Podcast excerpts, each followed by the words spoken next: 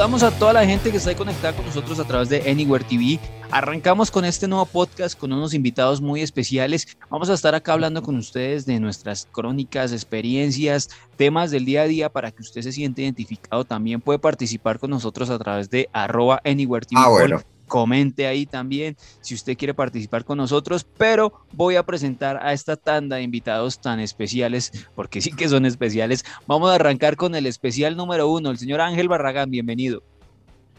Eh, un saludo muy especial a toda esa gente que nos escucha en este gran podcast de Anywhere. Qué bueno acá, Sebastián, que me haya invitado en esta buena faceta radial.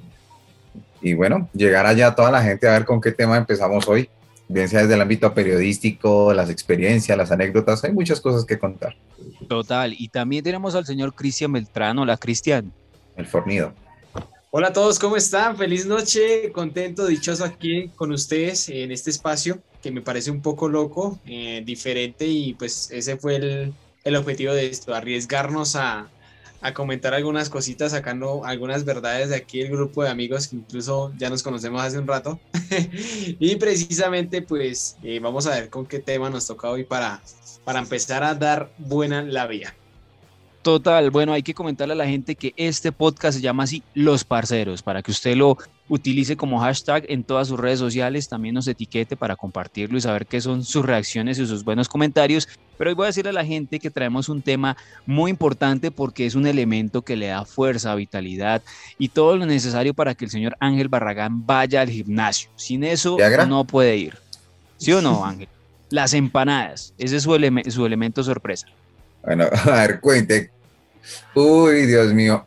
Mire, fíjese que en la oficina donde yo trabajo con WG Comunicaciones, eh, hemos tenido la oportunidad de presentar una señora, se le dice la vecina coloquialmente. por las marcas, señor Barragán. Y ah, está la vecina y la señora pues siempre sale en su carrito. Hace chanchos, hace empanaditas, arepas rellenas de carne con huevo, las papas rellenas con huevo, que eso es una vaina súper deliciosa. Y no le niego, cuando empecé a consumir, digamos que los productos que ella hacía, yo me comía hasta tres empanadas en un solo tiro. En un solo tiro. Porque el punto. y, y, es, y es chistoso, y es chistoso porque fíjese que puede pasar una situación, y es que yo me puedo comer tres empanadas y después me voy al gimnasio, hago unos 40 minutos de cardio en el, en el spinning y después haga el siguiente ejercicio. Entonces dicen, chistosos, quema las calorías que están y ya lo que fue fue. Pero bueno, buen apunte. Yo tengo que decir que cuando íbamos a grabar programas allá con el señor que deje de decir marcas, por favor, porque lo va a cobrar. Entonces, o bueno, si la, si, si la marca quiere pautar con nosotros, bien. No, yo no he hecho marcas, no, yo no he hecho marcas. No, no, no arrancó con. No, yo no he hecho marcas, yo no, he hecho ninguna marca. Sí. o no, Cristian? Pero bueno. Yo solo digo que sí. Bueno, sí, sí, bueno, sí. Ahí estamos. Ya está diciendo nombres de empresas y demás. Pero bueno, cuando grabamos con el señor Barragán, había un programa. Me acuerdo que salimos una mañana y, y dijo, venga, una empanadita. Yo, bueno, listo, hagámosle. Y dos empanaditas, bueno, listo, hágale se pidió efectivamente tres empanadas y se las comió solito. Y con el señor Oscar Méndez, el compañero de allá del canal, dijimos, venga, este man come todo lo que se le atraviese y después va al gimnasio. Yo no sé si Cristian también es de ese tipo de empanadas. Pues yo, yo suelo consumir empanaditas, eh, así me gusta bien variadito que uno pueda elegir. Pero a decir verdad, que yo consumo empanadas antes de hacer ejercicio, jamás de pronto ya pasando un par de horas eh, al rato, incluso que uno está haciendo alguna diligencia o, ya sea un plan bien chévere como, como, no sé, salir con un par de amistades e ir a comer algo, de eso sí, sí lo incluiría, pero en este caso, por lo demás, no, no, no, no, he llegado a ese límite tan extremista de, de, de, de, conseguir la energía para, para poder estar en el gimnasio dándole con toda y pues qué mejor que con el suministro unas dos o tres empanadas antes de... Bueno, hablando. No, pero, pero venga, yo, yo, quiero, yo quiero complementar algo. Yo quiero complementar dígalo, Dígalo. Obviamente, digamos que las críticas llegan porque dicen, venga, usted por qué es tan huevo, no porque es tan tonto. Y dicen, se come unas tres marrotadas de empanadas, se va al gimnasio como una yegua, suda como una loca, porque así es lo que dicen coloquialmente la gente. y el fin de semana vuelve a hacer la misma terapia en su, subconsciente. en su subconsciente empieza como, bueno, listo, le voy a bajar. Pero es que hay momentos donde ya digamos que a veces uno se acostumbra. Yo digamos que mi adicción a las empanadas es bastante grande, eso sí no lo voy a negar porque en un momento yo tengo mucha hambre y me como una empanada, créanme que con eso me sostengo toda una tarde de jornada, laboral. Yo sé que a muchos le han pasado, obviamente pues cada uno tendrá su preferencia, su lugar, que unas son grasosas, que otras sí, que otras tienen pollo, que otras tienen carne, y bueno, en fin, muchas cosas que pues ya hoy en día la gente en sus emprendimientos, que eso sí, mire, ya que hablamos de empanadas, tengo un recuerdo muy bonito, que es en la décima en Zipaquirá, no me acuerdo qué sector es ese, donde hay dos puestos de empanadas, que son los famosos combos. Sí. Ahí digamos que la mayoría de universitarios y personas echaban allá suben combo y ese era el almuerzo o el desayuno y para de contar y siga toda la carrera.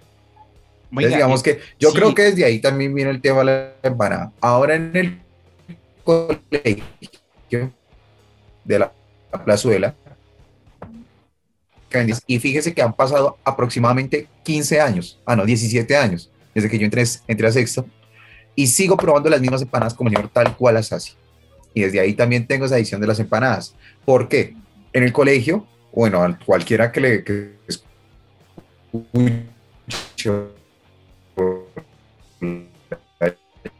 ha pasado, como usted su parche o su combo en ese momento, por interés o porque tenía hambre, no sé, en fin, tantas maricadas que hagan en ese tiempo. Entonces, digamos que desde ahí yo digo que viene mi acercamiento ese amor por la empanada, eso sí, no lo voy a cambiar. Es decir, que la panza del señor Barragán viene de tiempos memorables. O estaba en crecimiento. Viene desde hace 17 años. No. No, no. No, no, no. 17 es, no, no, no, no, Es el equilibrio, es el centro de poder. Sin eso, usted no sería el señor Barragán. No, fíjese que tampoco, yo no me considero ni gordo ni nada de eso porque desafortunadamente, bueno, con dicha, pues yo practico mucho deporte, me gusta montar mucho bicicleta, me gusta mucho ir al gimnasio. Obviamente hay sus momentos donde uno pues quiere o no quiere, eh, pero digamos que desde niño, no, siempre mi, mi como mi, mi contextura era flaco, yo era un muchacho flaco porque en ese tiempo pues yo me dedicaba a trabajar, a hacer labores pesadas, uno sudaba mucho y era chistoso porque así usted comía tanto y uno decía, este man engorda. Pero bueno, así son las cosas de las niñas. A un ejemplo, miren a Cristian Beltrán. Yo sí sigo intacto, yo me mantengo ahí en la línea fit.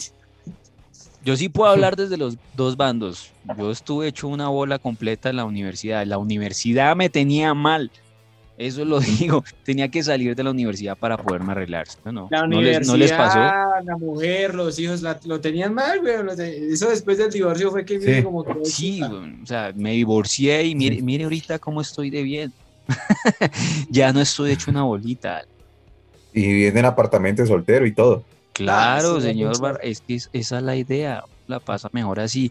Pero venga, hablando de las empanaditas, ¿cuál ha sido su mejor empanada y cuál ha sido su peor empanada que usted diga, ese día casi me muero, ese día no sé qué me comí, una empanada de ratón una empanada de niño perdido. ¿Cuál es la peor de ustedes, muchachos? Yo recuerdo una vez en Bogotá cuando estábamos ah, saliendo a estos famosos toques que ya no se hacen por culpa de este bendito COVID-19, que tenía tanta hambre y pasaba un vendedor ambulante ofreciendo esas empanadas de, de niño perdido a mil pesos. Y pues en ese entonces, pues bueno, mil pesos, me comí dos empanadas y sabían horrible el dilema era que tenía unos cuantos tragos encima, entonces cuando usted tiene tragos encima no siente tanto el sabor. Uno siente que el dolor más tarde me dio un dolor de estómago ni el raco. Está una cosa loca. Y creo que las mejores empanadas que me he comido son las horneadas, las que tienen champiñones, las que tiene pollito, incluso las que hay algunas horneadas que les echan camarones. Esas son las mejores para mí. ¿A ustedes, muchachos?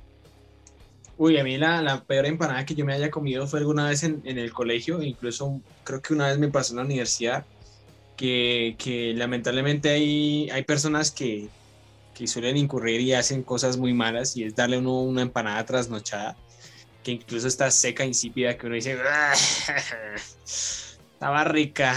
Y eso, y eso uno se la baja es gracias al sabor del ají que suelta un poquito, ¿no? Entonces, esa fue como mi peor experiencia. Y la, y la, la empanada más deliciosa. Ah, bueno, una vez también, una vez también me pasó.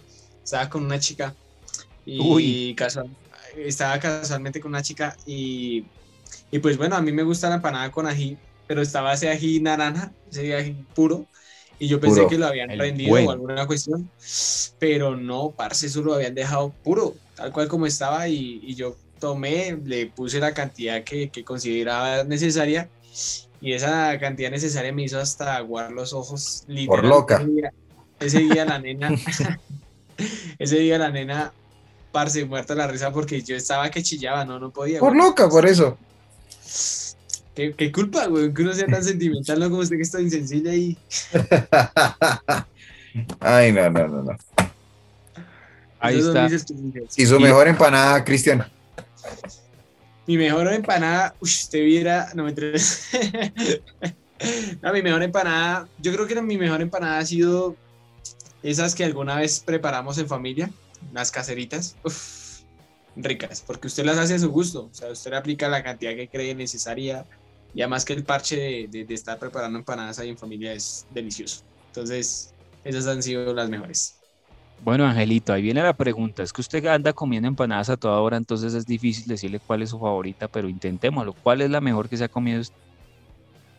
Uy, una que, me, que yo me la coma y me traiga recuerdos bonitos es las... ¿Cómo?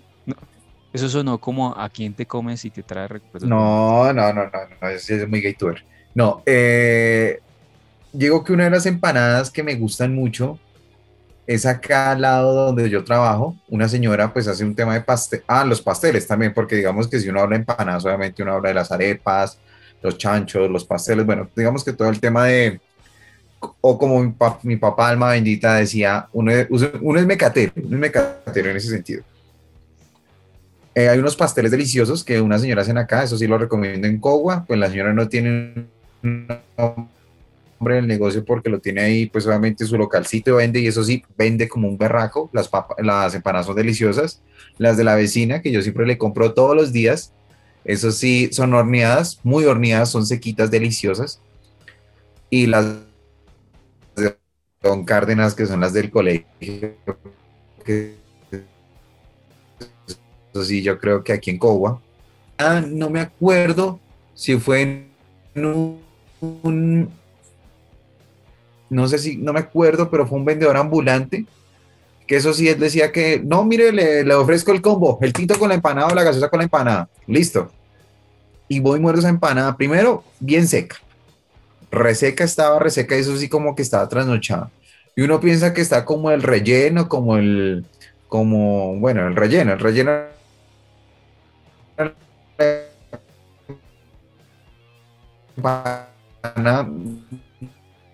que eso era pura falsedad. Sea, si uno digamos que pues ya por experiencia, uno se da cuenta cuando la empanada es rica. Si usted ve que la empanada es harto estoposa, así toda esto, usted no se la come. Ahí viene la pregunta, ¿cómo carajos es una empanada así? Me perdí. Esas explicaciones no me quedan muy claras, don.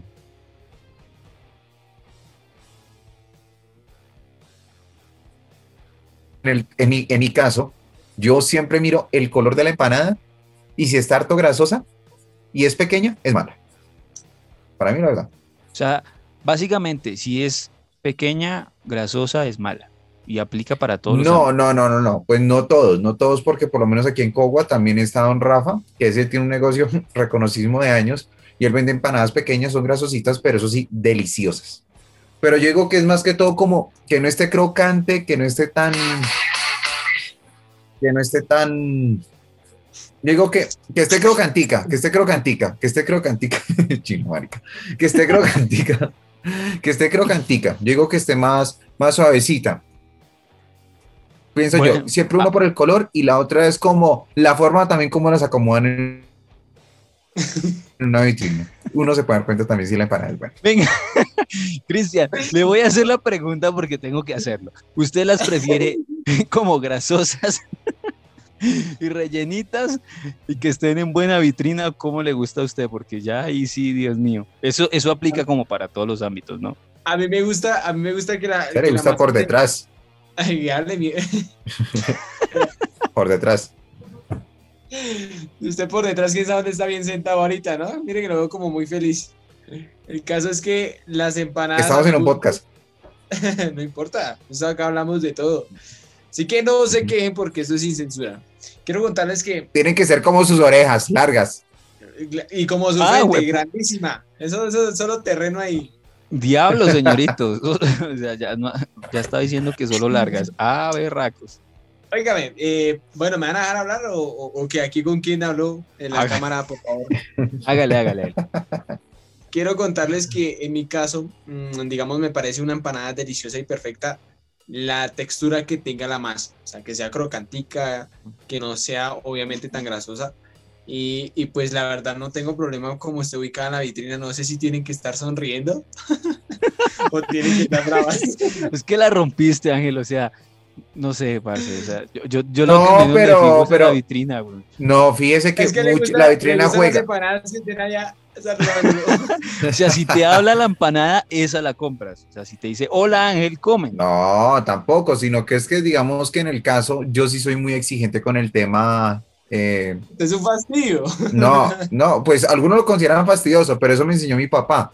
Porque digamos que siempre miran unas empanadas el estilo como están. Es que a veces digamos que usted puede ver una empanada, uy, deme esa empanada.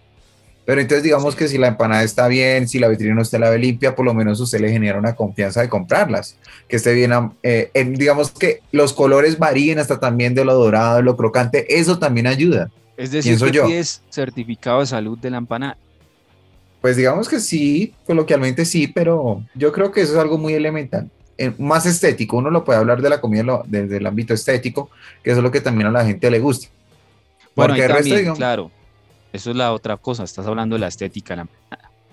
Porque hay algunas empanadas que vienen con estética, ¿no? Digo. Sí, sí, sí, correcto. bueno, también a las personas que están ahí viendo y riendo con nosotros también puede comentarnos ahí cuál es su empanada favorita, si le gusta así como Ángel, grasositas, crocanticas, redonditas, si le gusta como a Cristian que también tiene, es un poco exigente, coméntenos, déjenos saber cuáles son sus empanadas favoritas. Pero bueno muchachos, en esta oportunidad vamos a cambiar de tema, ya hablamos de las empanadas, ahora vamos a hablar de esa primera vez que nos volamos de la casa. Yo sé que Ángel Barragán tiene miles de historias, pero ¿cuál nos puede contar en este momento? Bueno, una vez que yo me volé de la casa, Dios mío santísimo, pues digamos que eh, a diferencia de ustedes, yo me crié en un ambiente rural. Yo pues vengo desde la vereda Cardonal de Cogua y cuando hacían una fiesta, lo elemental es que allá siempre llegaba el combo pues obviamente no faltaban las malas influencias porque pues en ese tiempo uno era menor de edad, entre los 14, 15, 16 hasta los 17 años. Y lo más habitual era siempre las escapadas que yo le hacía a mi casa a mi mamá, eran las noches los sábados porque me iba a un sector llamado La Planta, había unas canchas de tejo, habían unas, eh, bueno, unas tiendas y la gente tomaba ahí. Pero entonces era chistoso porque ni siquiera nos íbamos a tomar, nada de esa vaina había una caseta y en esa caseta siempre nos quedábamos ahí a fumar cigarrillo, que en ese tiempo era el Mustang. De hecho, estoy hablando de, los, de los años mozos, de los años lindos. Y esas eran las veces que yo siempre me escapaba de mi casa. Era chistoso porque cada vez que me escapaba de mi casa yo fumaba cigarrillo, me iba al lavadero, me lavaba muy bien las manos y en el caso pues trataba de no quedar con lo impregnado al cigarrillo. Pues el cigarrillo Mustang era uno de esos cigarrillos que usted le dejaba la ropa oliendo mucho. Llegaba ahí todo muy normal y no, eso a veces habían días que mi padrastro no me, me dejaba la puerta cerrada, no me dejaba entrar. Hasta que yo golpeaba, golpeaba, digamos que uno era insistente hasta que ya le abrían a uno y pues sí, le echaban a uno la madre, le iban a decir hasta usted, hasta lo que se iba a morir, que uno iba a ser un hijo de puta, que eh, la mano de viciosos y toda esa vaina. Y a veces es irónico porque los mismos... yo creo que pues eso estaba más como en uno de, de conocer esos mundos. Obviamente no es desconocido. No, y tú ya. Digamos que esa era siempre mi escapada. Yo siempre me lo escapaba a la casa a mi mamá porque.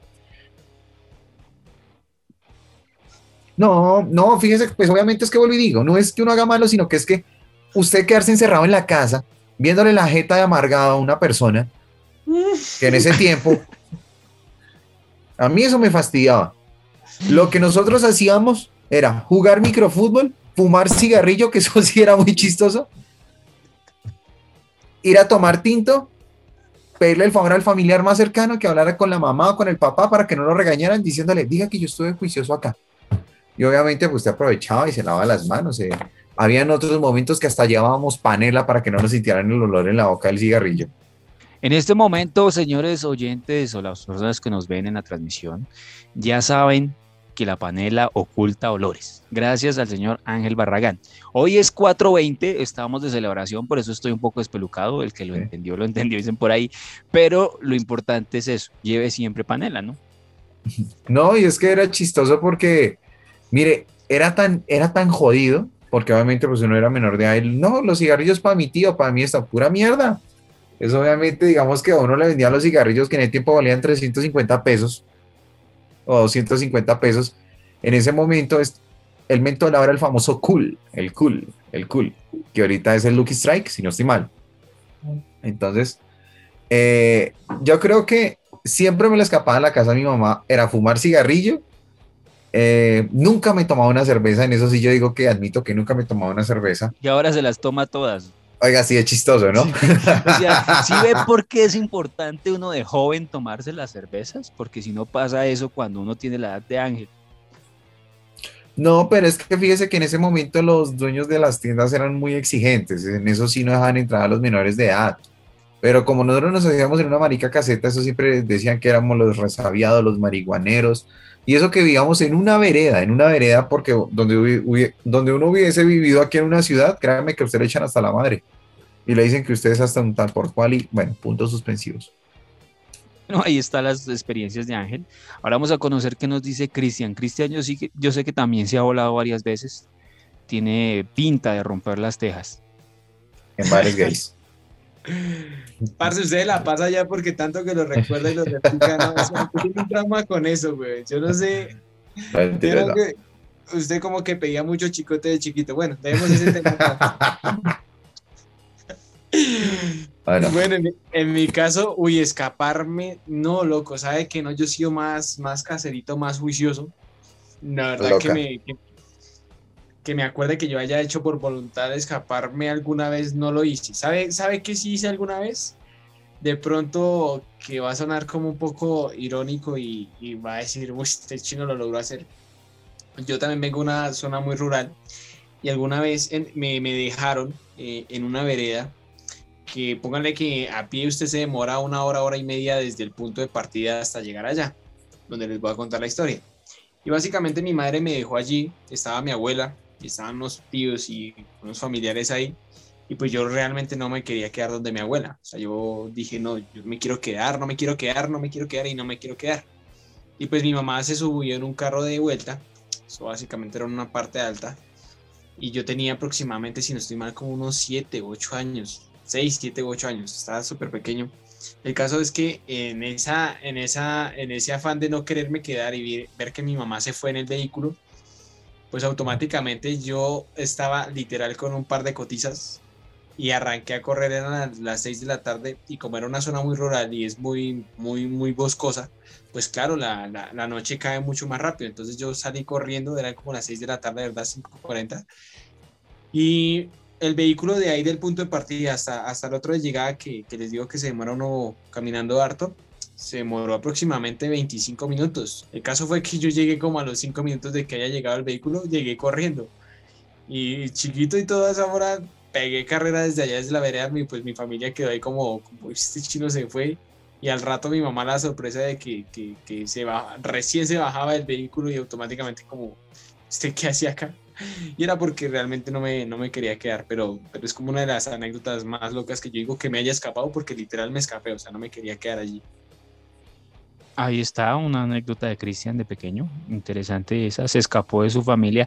Bueno, yo tengo que contarle a la gente de una de las mías, de las tantas, pero voy a contar una, una para la gente que es contemporánea a mí, hace muchos años hacían algo que se llamaba el prom y el pre-prom de uno de los colegios femeninos más guau de ese entonces, acá del municipio de Zipaquirá, que sí, desde ahí de Zipaquirá, que se llamaba, bueno, va a ser así una cuñita cortica, la presentación. Entonces, cada vez que iban las muchachas a salir de once, se hacía la señora fiesta. O sea, eso lo hacían en Martín Fierro, lo hacían en Cajicancha, bueno, en diferentes lugares.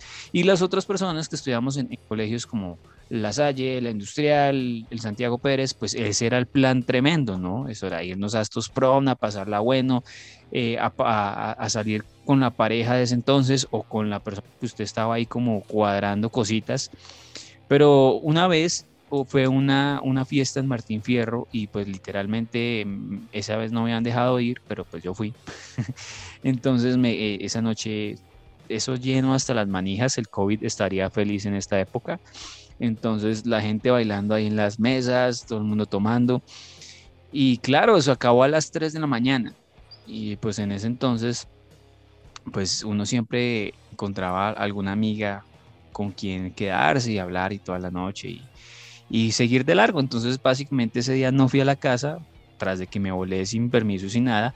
Llegué al otro día y, llegué así suavecito, llegué como a las seis, como a las, sí, a las seis de la mañana, suavecito, eso que usted abre la puerta suave, la chapa con mañita, abrió, cerró suavecito, me fui así de puntica, sin hacer nada de ruido, ta, ta, ta.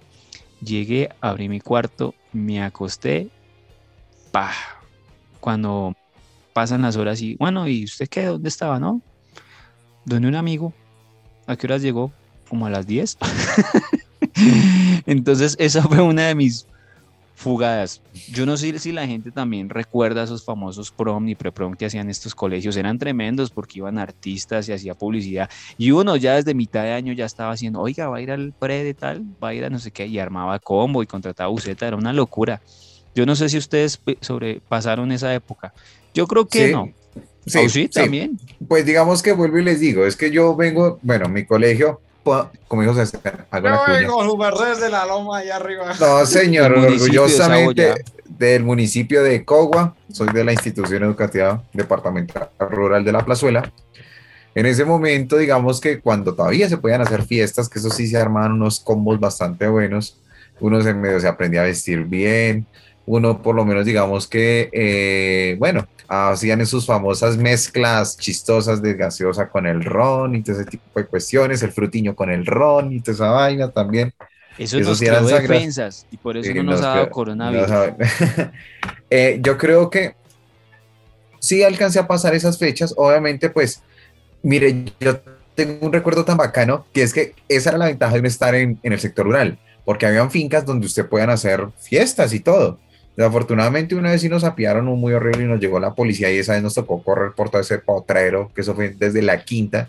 Habían cuerdas de luces, nos pegamos unas electrocutadas, otros se cayeron en zanjas y bueno, eso fue mierda en el mascatre. Pero digamos que nosotros sí, claro, alcanzamos a hacer las, alcanzamos a hacer buenas fiestas, eso, de todos modos, eso, los que se perdían detrás, uno los pillaba por allá haciendo otras cosas, otras posiciones que uno dice, uy, madre, esto ya se fue para otro nivel eh, ese es un tema que más adelante vamos a hablar, ¿no? Eso sí, digamos que. Y, y, sabe que era lo chistoso que usted después llega al colegio, marica, sí, que estos dos estaban haciendo qué cosa y tal cosa, y le ponían apodos que chupacabecitas y todo ese tipo de vainas. Entonces, eso pasaba, eso pasaba en las dichosas fiestas que uno también hacía. Como era la prom, pues obviamente ya digamos que el nivel de categorización que estaba desde entonces las familias, en el caso, en el caso de la mía, era que yo estudiaba entre semana y trabajaba los fines de semana. Los fines de semana trabajaba en las fincas podando en los restaurantes, pues echando bandera para que los carros se fueran al restaurante. Pues para que mi mamá no me dijera nada, yo, digamos que eso sí digo que las mamás eran tan alcahuetas, pero mi mamita hermosa, eso sí digo que ella hizo algo y era, listo, mamita, tengo una fiesta. Mm, eso le vale. Yo como así. Ya me dice, no sé, pues hay un chin que me ofrecieron en 20 mil pesos. Pues me hacen falta 7 mil. Entonces, digamos que, y uno era tan, tan concerniente como tan pudiente en ese sentido de que, bueno, hágale trabajo y todo, y, uno da esa plata. Bueno, vaya si por favor se cuida mucho. Pero el resto, digamos que eh, ya no eran escapadas, sino que allá sí fue puta, uno sí tomaba, fumaba, eso sí, uno se volvía loco, el otro día uno llegaba a lo más de zanahoria. Y Ángel tiene el espíritu de marihuanero. Oigan, sí, parce. Tiene una cara vicioso. Sí, no me diga. No, con todo el respeto, ¿no? O sea, algo muy sutil. Mentiras, tienes cara de deporte de marihuanero de calidad, o sea. Oigan, este. alto. no, mentiras, el chino es muy vicioso. El chino para que.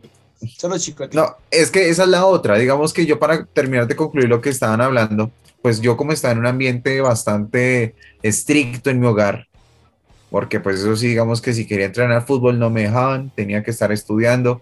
Supuestamente, pues desafortunadamente vivimos en una sociedad tan estúpida en el sentido de que algunos padres de familia eran como que, no, termine de estudiar y póngase a trabajar, uno tiene que ponerse a trabajar, porque eso a veces pasa en el campo, porque son personas que viven una tradición que es bastante, pues, respetable, cariñosa, amorosa, linda, que yo la viví también, pero obviamente pues hay personas que a uno lo influyen en la vida y le hacen cambiar eso. Entonces, pues digamos que la condición era que, listo, usted estaba en el colegio, usted hacía sus fiestas, pero tenía que trabajar y trabajar y trabajar. Y desafortunadamente por esos pensamientos tan radicales, tan conservadores y tan machistas, que eso sí nadie lo puede escatimar, es que muchas personas y hogares y compañeros de esos colegios hoy en día se dedican a seguir haciendo el mismo labor que hace la mamá, que hace el papá, con todo el respeto, no estoy, digamos que criticando ni escatimando, pero desafortunadamente la gente se dedicaron fue a tener hijos y a no seguir progresando. Obviamente tener hijos es lo más maravilloso y eso también nos ayuda a progresar en la vida, pero yo me refiero en el sentido como que a buscar una carrera, como a hacer otra cosa, como a estudiar. Entonces digamos que yo por esa parte avalo mucho esa creencia que me hicieron en mi casa, porque si yo me escapaba, Dios mío santimo, válgame Dios, había un cable verde que le decían Anastasia y con ese uno lo ajusticiaban. Y si usted se metía por debajo de la cama, les armaban la cama y usted lo linchaban a juguete. Ahí está, por eso fue que Ángel votó por Duque. Ahí está. Oigan, es, no, mi hijo, no, yo el día que vote eso es porque tal vez estaré en marihuana, hoy sí como ustedes dicen. bueno, ahí está, bueno, gracias a todas las personas que se conectaron con este podcast, nuevo podcast de Anywhere TV. Los parceros, así nos llamamos para que nos busquen en todas las playlists en Spotify, en Deezer, en Apple Music, nos escuche y también a las personas que nos vieron a través de Facebook, comenten qué les pareció este capítulo, si llegaron hasta este punto de estas historias y cuéntenos también sus anécdotas y lo que quieren que hablemos en el siguiente capítulo porque vamos a estar haciendo estos episodios muy seguido, así que gracias a usted también por participar y denos temas y dele bate a cualquiera de nosotros, ¿no? Porque es que después dice, ay, es que Ángel es un marihuanero, ay, es que Cristian no sé qué, que se... entonces pues ya uno, uno ya está preparado mentalmente para eso, ¿sí o no, Cristian? Correcto, correcto. Yo creo que en este espacio están totalmente con libre albedrío de decirnos aquí qué tema dialogar y seguramente aquí con el compañero Ángel y el compañero Sebastián lo vamos a debatir de una forma bien chévere y qué mejor que pronto en alguna ocasión alguno de ustedes pueda participar con nosotros en estos podcasts, sería excelente, sería un buen plan. Así que aquí estamos súper atentos de lo que ustedes mencionen también. Así es, y bueno, ahora sí, Ángel, ¿a dónde lo pueden seguir a usted? ¿A dónde le pueden mandar mensajitos de amor, invitaciones sexuales y demás? ¿Cuáles son sus redes? Ese mi tío, oigan esta gonorrea. Bueno, eh, no mentiras. Eh, bueno, de verdad, gracias, gracias por este espacio. Qué bueno, digamos que uno compartir este tipo de experiencias digamos que esto es bueno, pues un espacio netamente diferente donde los jóvenes también se pueden expresar, aunque pues algunos prefieren escuchar otros géneros musicales y sentirse en divos y hacer TikToks, pero pues en ese tema, niéguenlo, niéguenlo, niéguenlo, niéguenlo, niéguenlo. Ah, bueno. Entonces, para, aquellos interes, para aquellos interesados, no, pero es que es que hay unos TikToks, TikToks que uno dice, uy, de por Dios. Bueno, eh, bueno, me pueden encontrar en Facebook como Ángel Barragán. Eh, me pueden seguir. En Instagram estoy como arroba Ángel Barragán 09, igual en Twitter. Entonces ahí pueden ver mis fotos, mis publicaciones, soy un gomoso de la bicicleta, rock and rollero. Y nada, gracias Sebastián aquí por este podcast de los parceros.